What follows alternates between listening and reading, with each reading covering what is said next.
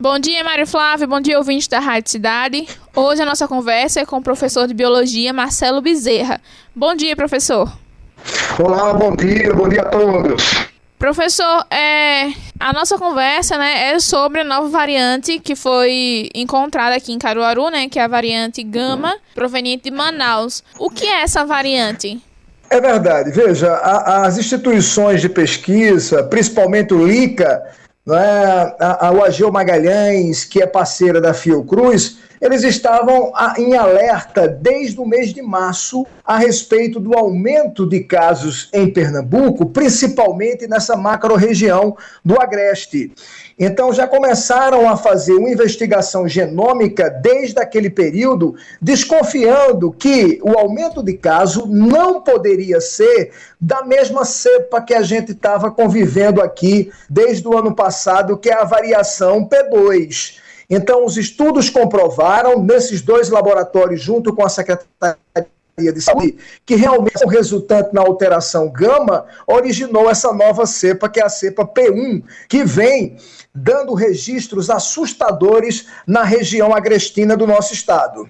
Por que essa variante ela é mais grave do que a variante P2, que era a que a gente estava tendo aqui até agora? Isso, veja, quando a gente fala em variação de um vírus, a gente está falando de uma alteração no patrimônio genético dessa partícula infecciosa que faz com que o corpo não reconheça. Toda mutação, seja ela de qualquer vírus, a gente precisa destacar muito bem isso. Os vírus são micro-organismos que sofrem constantemente mutações. E essas mutações fazem com que eles apresentem uma nova forma de infecção, uma nova forma de patogenicidade. Então, quando a, a, um grupo populacional entra em contato com a variante, seja qual for o tipo de vírus, começam a surgir novos sintomas, novas incidências, novas formas de transmissão. Isso é um mecanismo que acontece com qualquer doença classificada como viral. A mutação no material genético significa uma nova estratégia de virulência, de agressividade, consequentemente, uma nova resposta do corpo. Então, quando as pessoas foram infectadas por essa variante, a, a, a tendência a aumentar era muito grande, por, pois apresenta características novas nesse, nesse mecanismo infeccioso dessa nova cepa. Do mesmo jeito como surgiu cepas de P2 em outros estados do Brasil Brasil. Então, quando uma cepa nova ela surge, consequentemente, ela vai ter um poder de infecção muito mais forte do que aquela cepa que já estava, do que aquele grupo viral que já estava instalado numa comunidade e se disseminando entre os indivíduos. Então, só para explicar para o nosso ouvinte aqui, significa que aqueles que já tiveram a doença podem ter novamente e dessa vez mais forte do que da primeira vez. É isso mesmo? Isso, porque o sistema imunológico ele responde de acordo com o tipo de vírus.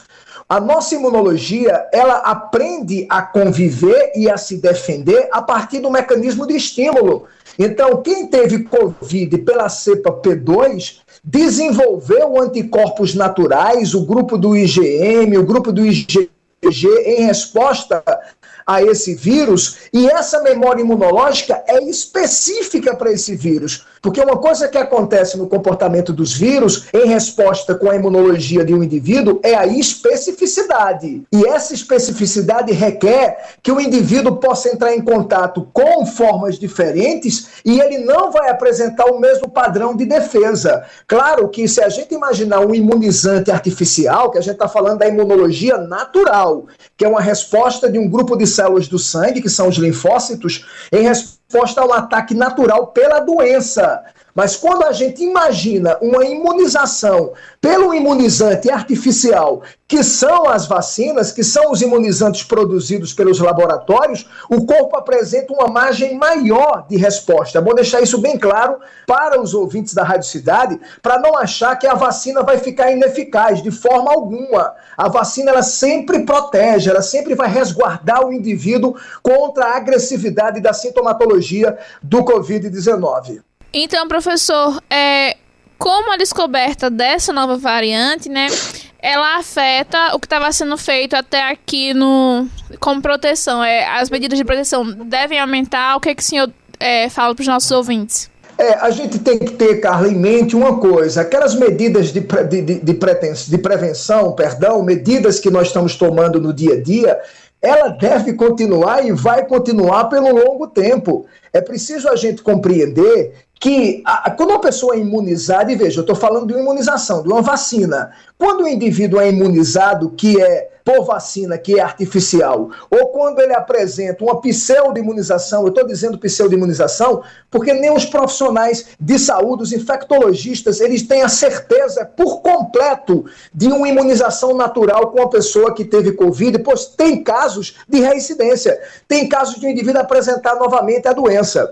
Então, veja, essas medidas preventivas, ela se faz presente mais do que nunca Independente de você tomar a primeira dose da vacina, a segunda dose, de você já ter apresentado nos testes rápidos sorológicos a presença dos anticorpos que indica que você foi sensibilizado pelo Covid-19, em hipótese alguma, a sociedade como um todo deve baixar a guarda, principalmente os riscos eminentes que se tem dessas novas cepas. Porque esse monitoramento, Carla, ele, ele não aconteceu de agora. Para você ter ideia, em dados interessantes estatísticos que a gente pode trazer aqui, tanto da Fiocruz, que é uma parceria com a Geo Magalhães, quanto do Lica também, isso já vem sendo desde março. O desequilíbrio que se tinha. Para você ter uma ideia, uma coisa curiosa que vale a pena a gente dizer para os ouvintes aqui, ó, no mês de março você tinha uma inversão significativa dos casos. Enquanto você tinha 5% da variante P2, você tinha 58% da P1. E e isso foi paulatinamente modificando. Né? Você chegou a ter um pouco em março 87% da, da P2 e 11% da P1. Hoje nós temos praticamente todos os casos, praticamente todos os casos que estão sendo identificados e foram relatados lá junto com a Secretaria de Saúde e esses laboratórios, tanto o LICA quanto o Agil Magalhães, da P2. Desculpa, da P1, perdão, que é a cepa que está agora. A P2, para essas amostras que foram avaliadas, elas praticamente não existe o teste positivo. Então, essa modificação na cepa faz com que a gente fique sempre alerta, é, sempre atento às nossas medidas, às nossas medidas de higiene pessoal, às nossas medidas de isolamento, para que a gente possa conter tanto essa variação e, infelizmente, outras possíveis variações que possam ocorrer em nosso estado como um todo, independente de ser agreste ou zona da mata, o litoral. Pernambuco precisa uh, frear com essa disseminação, porque é um dos estados que está em alta, e isso já vem aos 15 dias, aos 20 dias aproximadamente, lamentavelmente. Então, a única forma da gente evitar novas variantes e até tentar reduzir essa variante que está por aqui é com a vacina e proteção. Não é isso mesmo? Perfeito, já está mais que comprovado. As pessoas imunizadas, os registros nos hospitais, nas unidades de saúde, de pessoas sexagenárias, septagenárias, que quando apresentam os sintomas e vão para a unidade, esses sintomas são mais discretos. Os atendimentos caíram de maneira sensível em pessoas que já tomaram as duas doses da vacina. Só que ele está achatando essa faixa etária. O grupo de risco hoje, que está lotando as UTIs e os hospitais, está entre 35 anos de idade e 50. 50. Isso quer dizer que os indivíduos imunizados com idades mais avançadas já estão apresentando uma defesa competente, ou se não, pelo menos sintomas mais discretos. Então não há outra saída que é o aceleramento da imunização junto com a conscientização da, das pessoas em não aglomerar, em fazer o isolamento, respeitar o distanciamento, o uso da máscara, o uso do álcool em gel, a, a lavagem das mãos constantemente, evitar qualquer comportamento comportamento que pode gerar risco a ele, à família e aos demais. Muito obrigada, professor. A gente que agradece, estou sempre à disposição. Bom dia a todos. É, então, o recado está dado. Se você puder, fique em casa, se proteja e tome a vacina. Voltamos com você, Mário Flávio.